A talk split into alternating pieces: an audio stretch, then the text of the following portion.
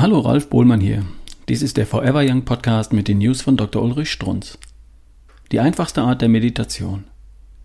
Jedes Kind meditiert, völlig automatisch. Jedes Tier meditiert, ohne nachzudenken. Gucken Sie einem Reh beim Wiederkäuen zu. Meditation, also der Rückzug vom Bewusstsein ins Unterbewusstsein, ist etwas völlig Natürliches, in uns eingebautes. Wurde kultiviert in den gregorianischen Gesängen, fürs Volk übersetzt mit der Technik des Rosenkranzbetens. In Indien kann's jedes Schulkind. Gehört dazu, dort, zur Kultur. Ja, zur Allgemeinbildung.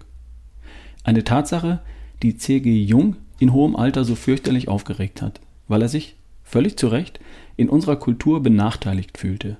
Erst in, im hohen Alter müssen wir mühsam lernen, wie man wohl das Türchen zum Unterbewusstsein öffnet. Aber zurück. Wir haben's verlernt, die meisten von uns. Und deswegen folgt jetzt die einfachste Art der Meditation. Darf ich zitieren?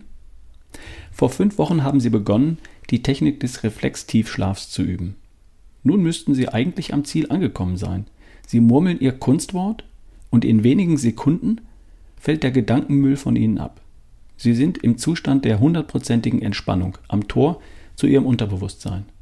Und Sie fliegen. Ihr Körper ist völlig entspannt. Er gibt Ihnen keine Rückmeldung mehr. Kein Muskel zwickt, sie fühlen keinen Schmerz, existieren nur im Kopf. Der Körper fehlt. Wenn Sie diese Art der Meditation abends vor dem Einschlafen einsetzen, statt zu grübeln, dann haben Sie ein Schlafmittel ohne Nebenwirkungen.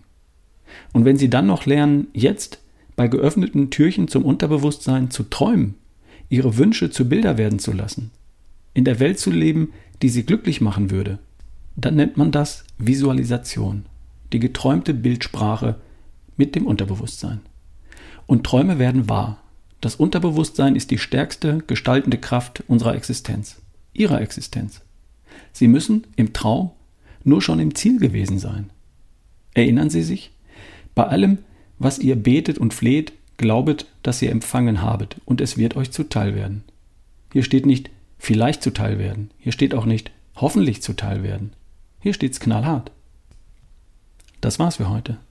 So eine kurze News darfst du gerne auch noch ein zweites Mal anhören. Bis zum nächsten Mal. Dein Ralf Bohlmann.